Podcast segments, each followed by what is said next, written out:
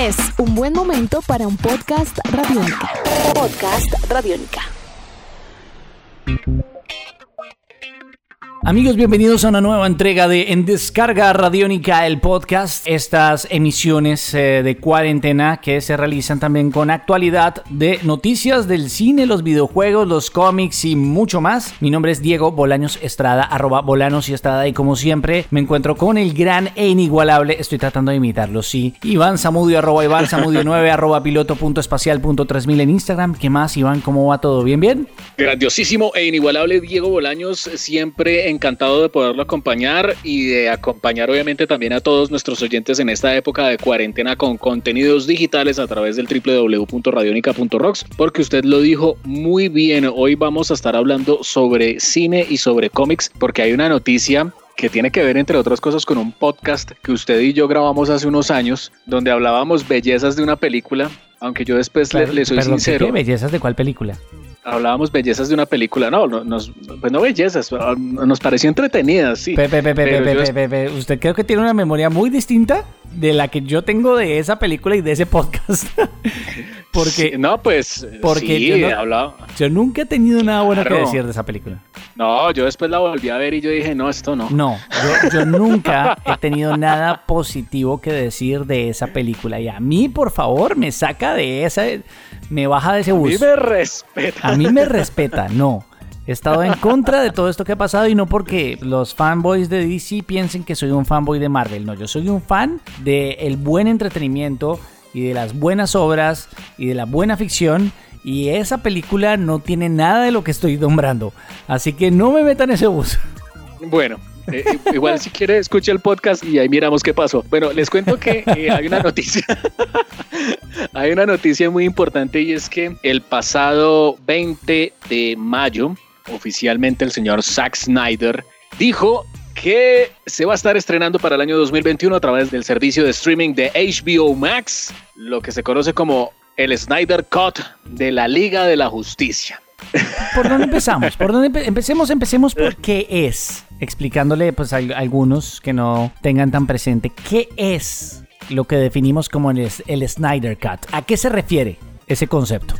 El Snyder Cut básicamente fue una petición que se empezó a mover a través de las redes sociales gracias a los fanáticos y gracias también a gran parte del elenco de la película de la Liga de la Justicia que se estrenó en 2017, donde Ben Affleck, Henry Cavill, Ray Fisher empezaron a publicar imágenes asociadas con el numeral solicitando el Snyder Cut, que era básicamente el corte final de la película si hubiera terminado siendo dirigida completamente por Zack Snyder o editada más bien, digamos, finalizada con todo lo que Zack Snyder quería meterle finalmente a la película. ¿Qué pasó? La Liga de la Justicia no es un secreto para nadie, fue una película que salió al mercado de milagro, porque sí, no, en serio, porque esa película tuvo una calamidad bastante complicada y es que a Zack Snyder se le murió la hija. Zack Snyder tuvo que dejar la película pues a, a- a un porcentaje bastante, eh, no la pudo finalizar, digamos que hizo un poquito más de la mitad y todas las directivas de la Warner Brothers dijeron, no, pues la única persona con la que podemos contar que puede arreglar esto,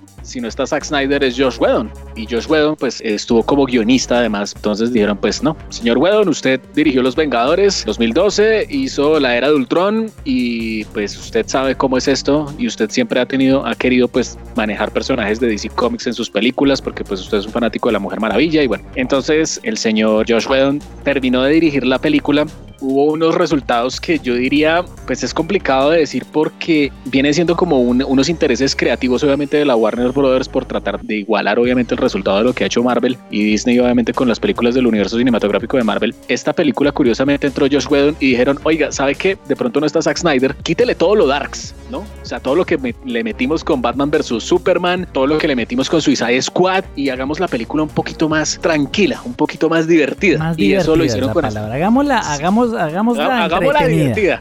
Hagamos una película entretenida, que a la gente le importe. La cuadra del frente les fue muy bien haciendo las cosas divertidas, porque ellos querían ser pues completamente lo contrario, hacer las películas darks y así la hicieron. Yo personalmente debo decir que pues la película es entretenida, pero pues es una película que tiene una gran cantidad de carencias terribles. Nos encontramos con el punto de que es una película donde el desarrollo de personajes es completamente tirado a la caneca. Es nulo. Porque no hay, es nulo, está, eh, no hay desarrollo de personajes. Es una película pues que estaba planteándose como el gran evento cinematográfico alrededor de yo creo que de los personajes más importantes del equipo, del primer equipo de superhéroes de la historia, digamos como una idea de lo mejor de lo mejor. Porque, bueno, antes de la Liga de la Justicia estaba la, la, Sociedad de la Justicia de América y todo eso. Bueno, eso no importa, pero lo importante es la Liga de la Justicia, lo que equivale y lo que significa el nombre, la Liga de la El nombre, la marca, eh, la franquicia, el, sello, es una cosa de valor y de importancia y que toca cuidar y que lamentablemente, pues, si usted no tiene recursos, es decir, para llegar a los Vengadores, para llegar a los Avengers, se hizo una inversión de tiempo de dinero y de cabeza para que eso fuera verosímil y tuviera cierta cohesión. Esto es tratar de hacer lo mismo sin nada de lo que he dicho que tenían. Y, y eso es básicamente, pues, un absurdo. Ahora, para resumir el concepto de lo que ha dicho Iván, usted, señor oyente o señora oyente, el Snyder Cut es la gran excusa.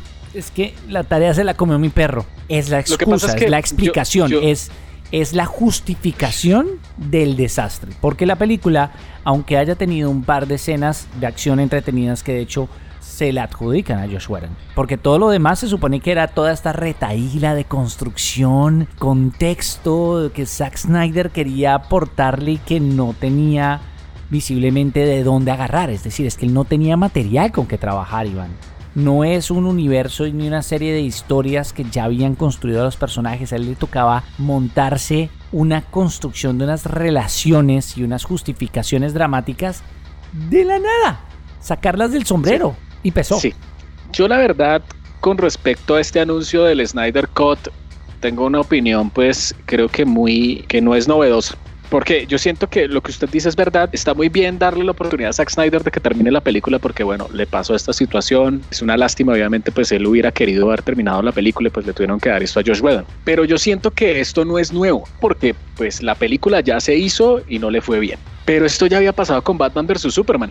Cuando sacaron Batman vs. Superman, la película le fue también muy mal. Lo que hicieron fue, vamos a sacar una, una, una versión extendida con una hora más de película en el formato Blu-ray para que la vean, pero es que esta sí es buena. Esta sí es la buena película. Entonces, yo estoy, me estoy dando cuenta que aquí están diciendo como no, es que este sí es el corte de Zack Snyder, esta sí es la buena. O sea, la película fue un asco en 2017, pero ahora sí es buena. Yo siento que eso no tiene ningún sentido que lo hagan porque no vale la pena ah, darle contentillo, pues obviamente a los fanáticos que de pronto tengan esperanza alrededor de esto, pero en verdad es que la película tiene una serie de carencias muy grandes y sacar esto no justifica nada. En serio, hagámonos la pregunta y la reflexión el día de hoy. ¿Era necesario hacer esto? ¿De verdad pues importaba? no, no, no, pues no tuve que reflexionar mucho. ya, ya. no. La otra pregunta, yo tengo una pregunta. ¿Puedo hacerle una pregunta? Tranquilo, hágala, bien pueda. ¿Es este ejercicio una falta de respeto con Josh Whedon? Yo creería que sí, que es como si Bohemian Rhapsody pasó la misma historia. Él se fue a la mitad del, sí, sí, rodaje y, y, llegó el director de Rocketman y la terminó. Y es como si dijeran, no, pues vamos a para que saquen obviamente el corte como si hubiera quedado la película original. O sea, eso en este momento es como una jugada estratégica, obviamente, de hacer esto por parte de la Warner por mover la plata, los contenidos que están haciendo, armando en, en, la plataforma de HBO Max, que hay que decirlo directamente, HBO Max está de frente contra Disney Plus con todos los contenidos de DC, porque ahí están todos los de Marvel. Es oposición, oposición directa. Sí, pero volvemos a lo mismo, sigue siendo efectista ante eh, Exacto, un hecho. Las, las motivaciones, la construcción, la razón de ser de todo esto es completamente infantil y reaccionario. Es decir, si el uno se compró un carrito, yo me voy a comprar un carrito. Si el uno se que pintó el pelo, yo me voy a pintar el pelo. Es el actuar de DC históricamente en cuanto a cine ha sido siempre completamente infantil. Esto se notó cuando presentaron el calendario. El calendario fue, si ellos hacen esto, nosotros también. Y eso fue claramente el error más grande. Los aciertos más grandes que ha tenido DC han sido cuando no juega a lo que juega el otro, porque es que uno no tiene que jugar a lo que juega el otro. No está obligado, nada lo requiere. Además que uno no sabe si lo que funciona en una parte necesariamente puede funcionar en el otro lado. Yo creo que este es un episodio más en lo absurdo pero eh, además es triste, porque como usted dice, el ejercicio puede que ilusione mucho a mucha gente y termine de ser el chorro de babas que fue en su momento, pero además decepcionando a los actores, a los productores y a los que tenían como escudo la gran excusa es que el perro se comió la tarea. Y ya sin la excusa, ¿qué va a quedar, Iván? Es decir, es que no cuadra, la suma no cuadra. A mí una cosa que me llama la atención volvemos al tema, cuando sacaron la versión extendida de Batman vs Superman dijeron, es que esta sí es buena, esta sí es la de verdad. O sea, no, es que, es que eso a mí me parecía absurdo cuando yo leía los comunicados de prensa de eso y decía como, ¿en serio? Y a mí lo que me llama la atención que acaba, va por el mismo camino es decir, no, es que esta película va a durar cuatro horas. Espera, espera, espera, espera, espera, espera, espera, espera. ¿Cuánto? El Snyder Cut va a durar cuatro horas, según lo que dijo Zack Snyder en la entrevista. Ok. Cuatro horas. Lo que usted no pudo contar en dos horas y media, pongámosle tres de puros bacanes, pretende contarlo en cuatro horas. Ahora, voy a ser abogado del diablo. Cuatro horas, darle tiempo adicional para poder construir lo que no está construido, tiene sentido racionalmente. Tiene sentido en que sea verosímil lograrlo, no lo tiene. No.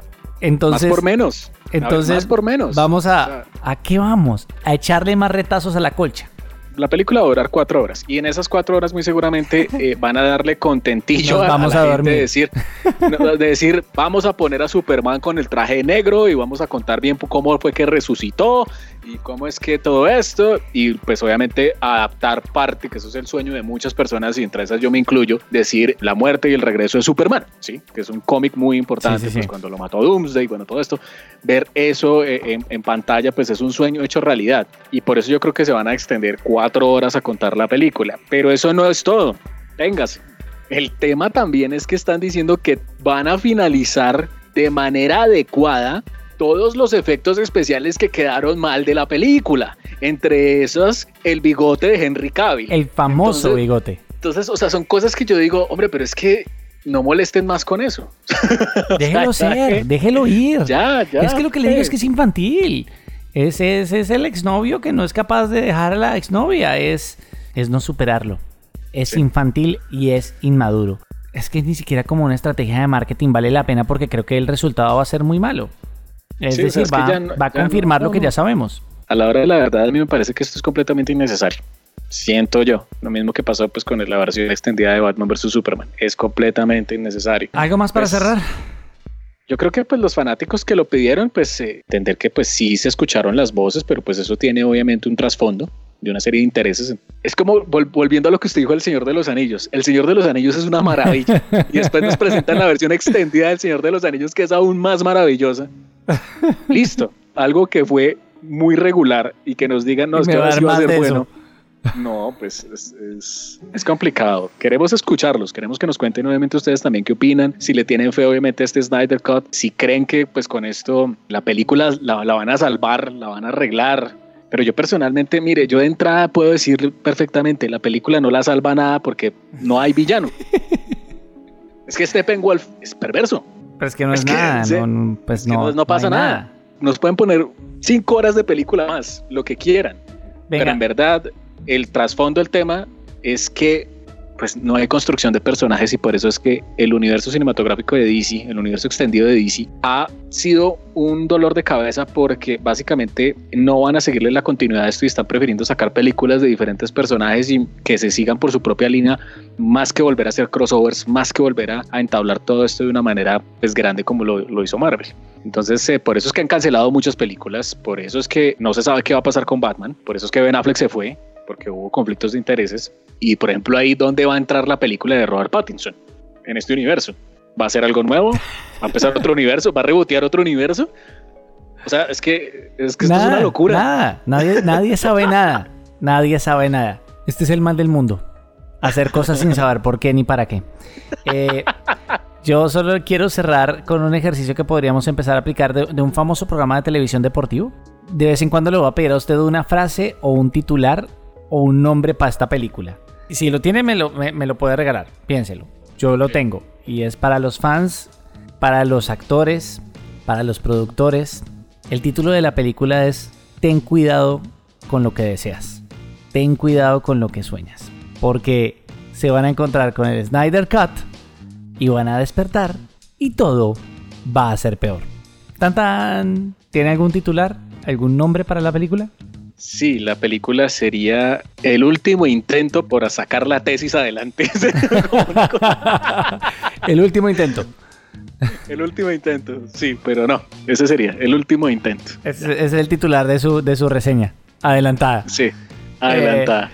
Iván, pues ya, yo creo que ya, ya, que dejar que, el, que los oyentes nos dejen sus comentarios, nos cuenten, nos destruyan o, o, nos apoyen. Pues la idea es intercambiar opiniones. Pueden hacerlo a través de arroba radiónica en Twitter, hacerlo con el numeral en descarga radiónica. También lo pueden hacer a través de arroba Iván Samudio 9 en Twitter, arroba piloto.espacial.3000 o arroba volanos y estrada. Además, recuerden que tenemos un gran catálogo de podcasts para ustedes disponibles en radionica.rocks y en RTBC Play, además de las plataformas de Radiónica como Spotify y otros. Así que descarguen, escuchen, comenten y participen que para eso estamos nosotros. Y hasta la próxima. Nuestros podcasts están en radionica.rocks, en iTunes, en RTVC Play y en nuestra app Radiónica para Android y iPhone. Podcast Radiónica.